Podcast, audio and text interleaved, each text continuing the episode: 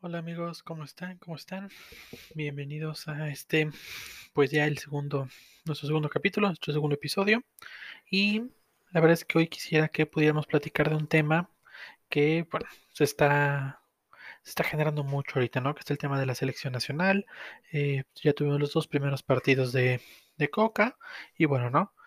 Em, hay mucho alrededor de, de todo esto.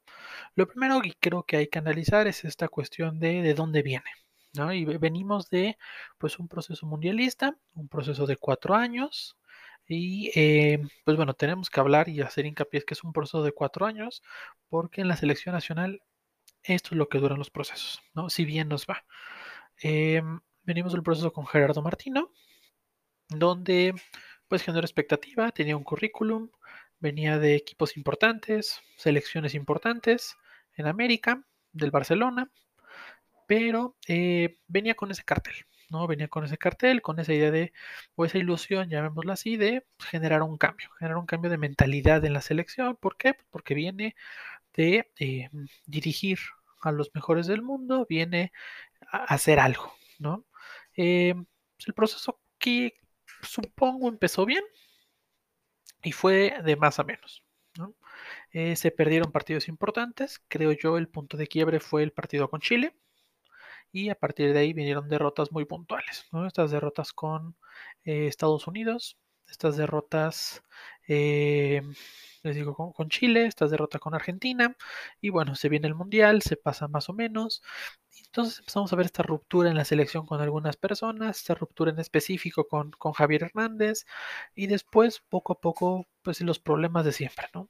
Que a quién llevas, que si no los llevas, que si está en mal momento, se puede decir que se le cae su mejor delantero, que es Raúl Jiménez, y aún así lo sostiene, ¿no? El tema de naturalizados, bueno, empieza de más a menos, ¿no? Para sus pulgas, digámoslo así, le toca enfrentarse con Argentina en el Mundial, da una mala imagen, eh, pues bueno, ¿no? Termina como ya sabemos que, que terminó, pero como poco a poco iba avanzando el proceso, como muchos creíamos que iba a terminar, como siempre.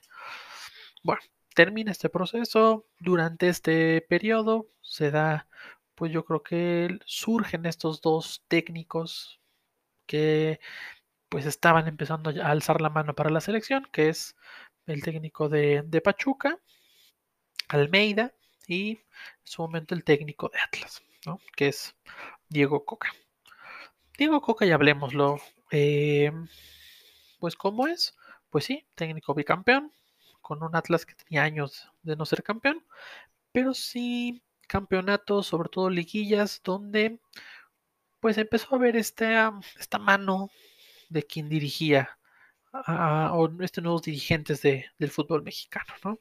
Eh, errores arbitrales puntuales, eh, partidos dudosos, bueno, a mi parecer, y creo que al de, al de muchos también, los títulos ahí medio, medio manchados. Pero bueno, al final de cuentas, un equipo que respondió con un estilo de fútbol no muy vistoso, pero tampoco muy conservador. Entonces, bueno, al final se, se están estos dos sobre, sobre la mesa. Empiezan a ver estos cambios, se hablan de cambios radicales en la selección, nos hablan de, de que se va a empezar de nuevo y se va a reestructurar y que el descenso, el ascenso, y se empieza a hablar, bueno, lo que se habla cada final de un mundial, que ahora sí viene un cambio. Y entonces se nombra, curiosamente a mi parecer, a estos cinco personajes que van a dirigir el fútbol mexicano prácticamente. Los dos de siempre, Chivas América, entran a la pelea eh, Irraragori, que es el nuevo mandamás.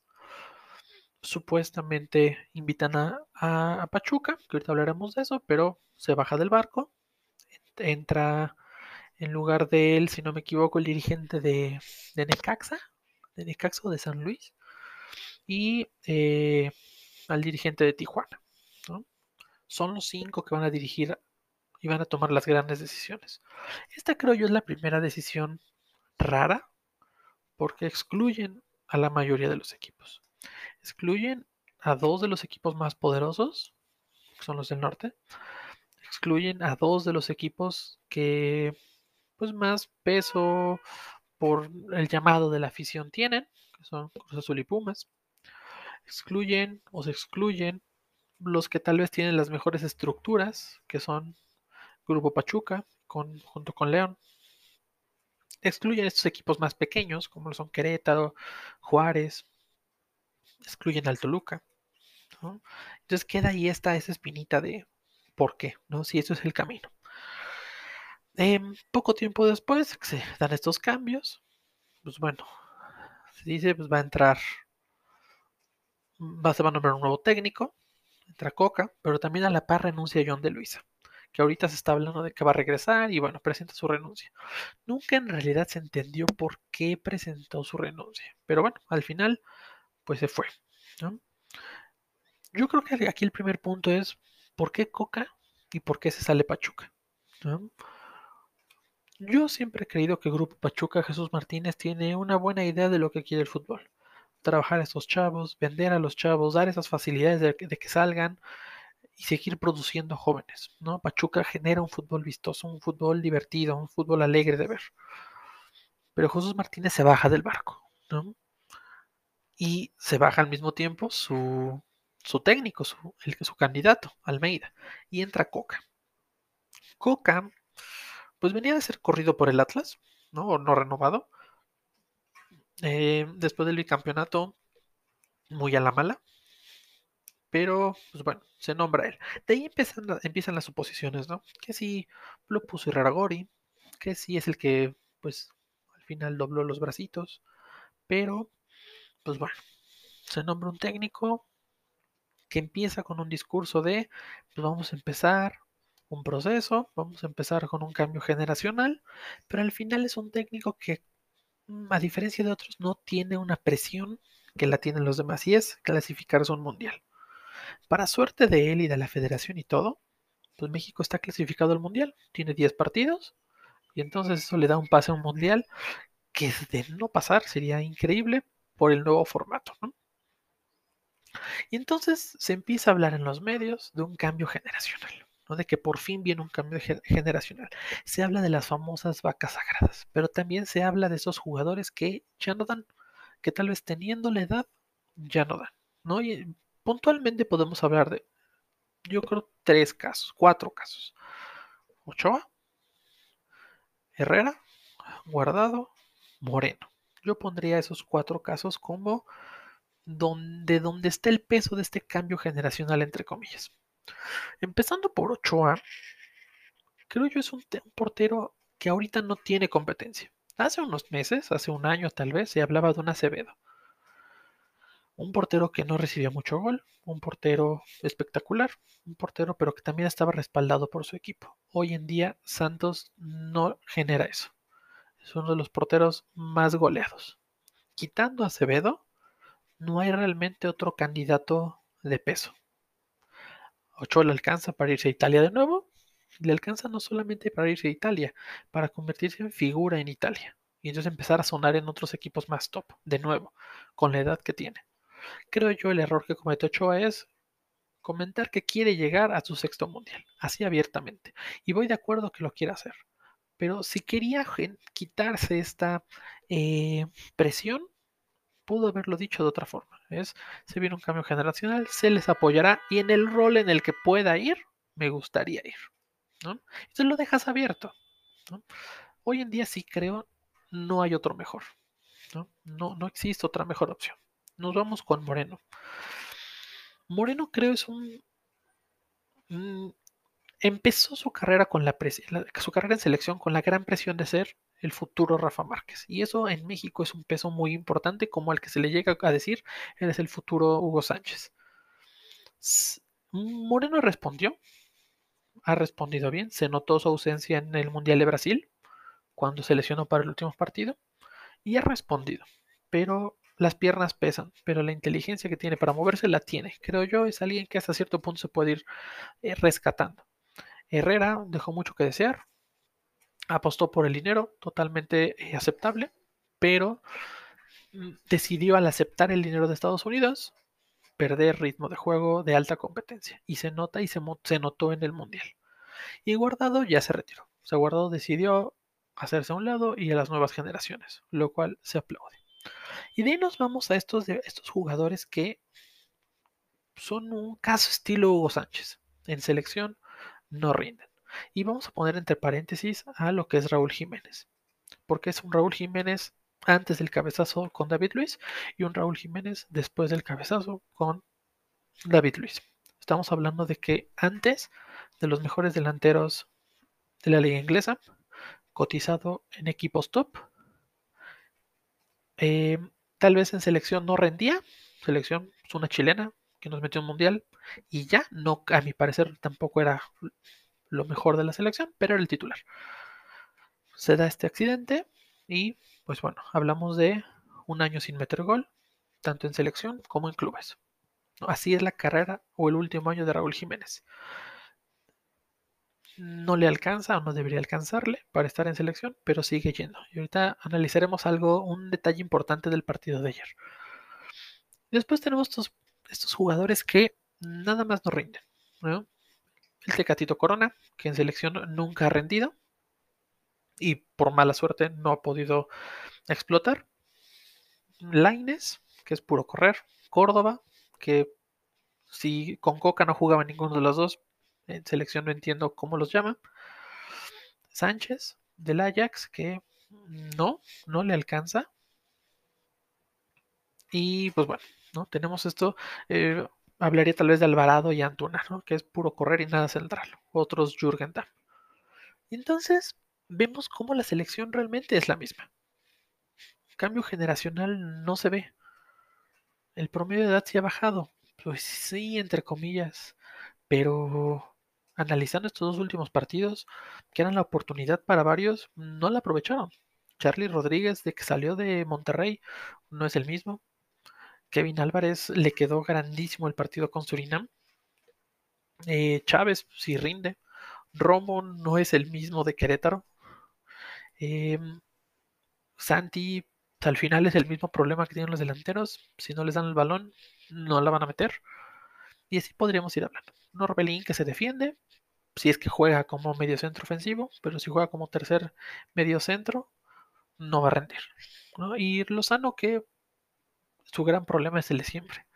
Esa explosividad mal controlada, que es el mismo caso que tiene Edson Álvarez. Entonces vemos cómo la selección sigue careciendo de lo mismo, ¿no?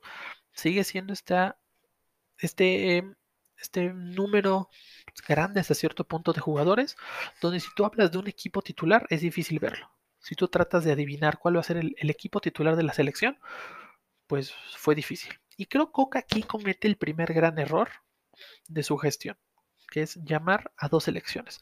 Y aunque él diga que no, llamó a un equipo A y llamó a un equipo B. Y entonces el sentimiento para el que se quedó al partido contra Jamaica es yo soy el titular. Y el sentimiento del que fue a Surinam es yo, soy el B. ¿no? Y el que estuvo en las dos es pues ahí me la puedo ir ganando. Ese es el sentimiento del jugador. ¿Sale? Entonces, al final de cuentas, vemos una selección pues que no estuvo respaldada, no vemos una selección, no vemos a estos, estos jugadores que siempre van a estar convocados.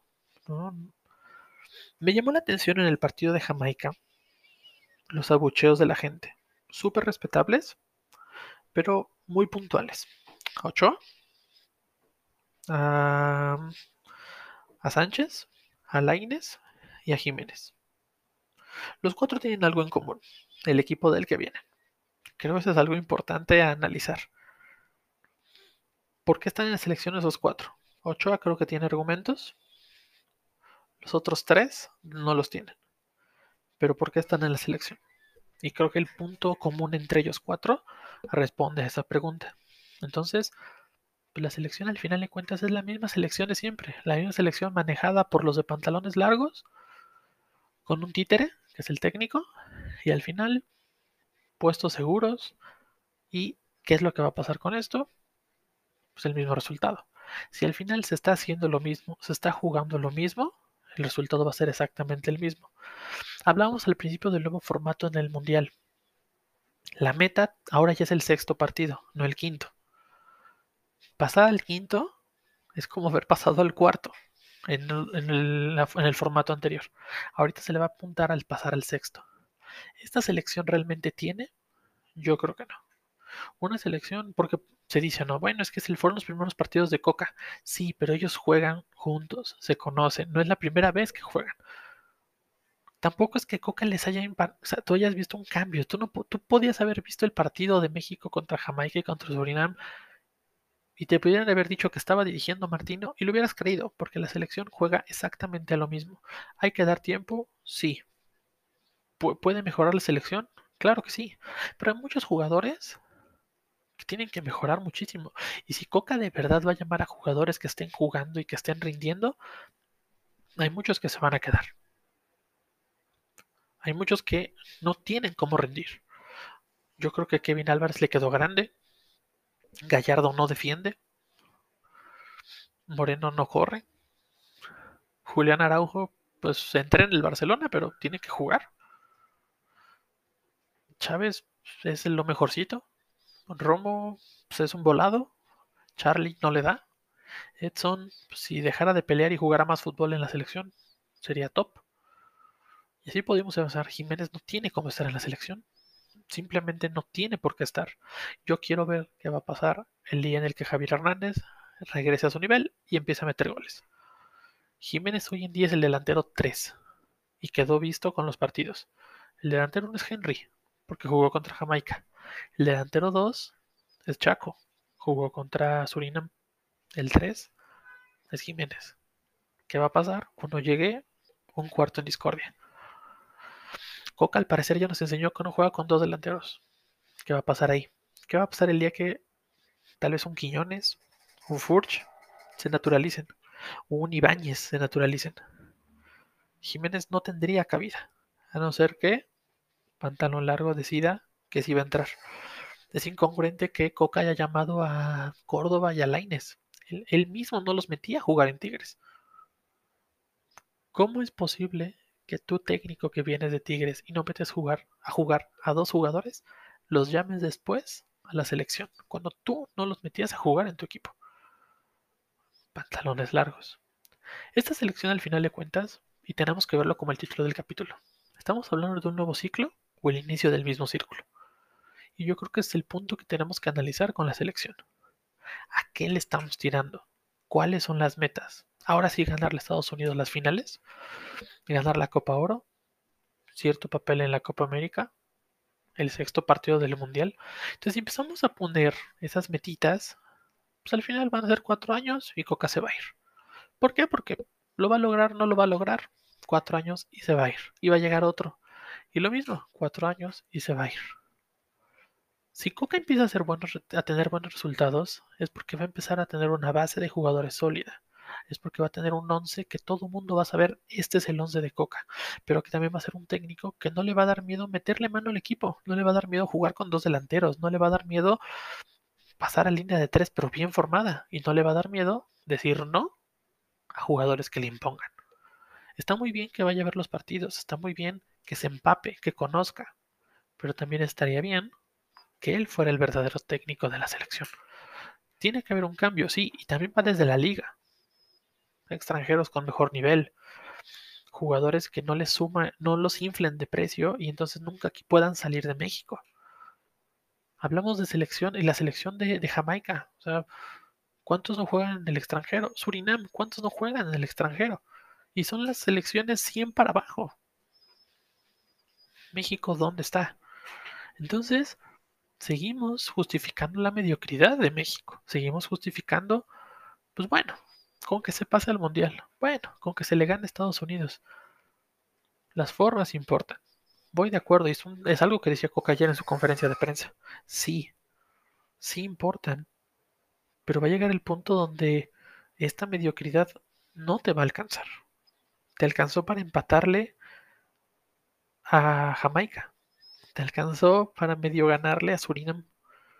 No te va a alcanzar para ganarle a Estados Unidos, para ganarle a Argentina, a Brasil, mucho menos a una potencia europea. México necesita un cambio, sí, generacional, pero también un cambio de mentalidad, un cambio de cabezas, un cambio de fondo.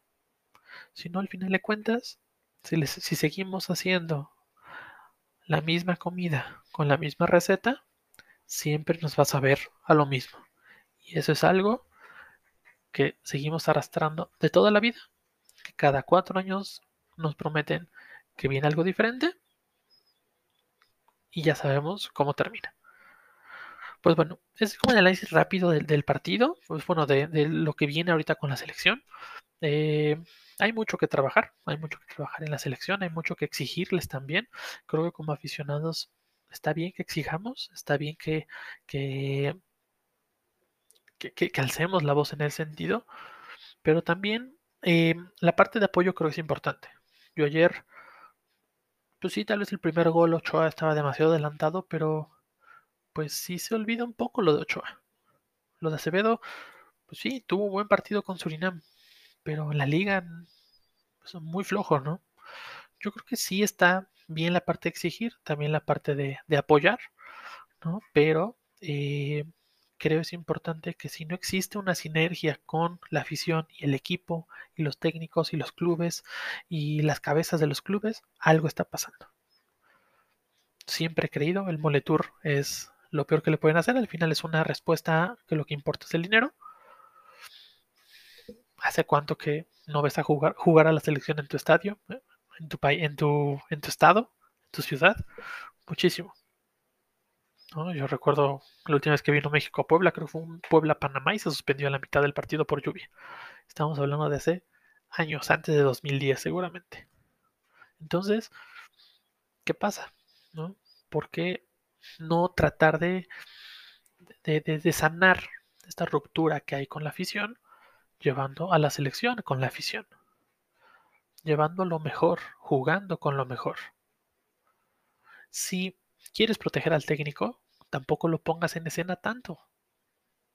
En vez de que jueguen 20 partidos, de los cuales 15 no importen, pero que 15 tengas el riesgo de que te, te, hagan ver mal y entonces pongas en tela de juicio al técnico, juega fecha FIFA, de repente, ok, ten amistosos con, la gente local, pero pues de verdad de, valía, ¿no? De verdad de valía. y esto, trata de mejorar la relación que existe entre todos. Y eso solamente se va a ver si se cumple con lo que se promete y si de verdad se ve un cambio de raíz, si de verdad empezamos a ver y a tener una selección digna para una afición que creo tiene años que merece una selección digna.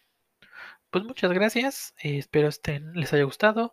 Déjenme en los comentarios eh, de qué tema les gustaría que platiquemos, síganos. Vamos a tratar de hacer estos capítulos también a la par con algún video para irlo subiendo también en video y poder interactuar más con ustedes. Eh, vamos a tratar de platicar de un concepto diferente. A ver si la, la siguiente semana podemos platicar de lo que fue la Kings League. Creo que es un proyecto al que al principio no le presté mucha atención, pero que poco a poco fui viendo un poco más porque eso te lo exigía el medio, ¿no? Entonces, pues bueno, hablaremos un poco de la Kings League, de lo que hay alrededor de ella y pues ya que se reanuda el fútbol en todo el mundo, pues empezar a hablar de, algunas ligas, de algunos casos en específico. Se vienen esos cambios en Pumas, creo que viene Mohamed, entonces bueno, hablaremos de, de otros temas poco a poco. Muchas gracias por seguirnos, espero les haya gustado y nos vemos en el siguiente capítulo. Cuídense mucho y adiós.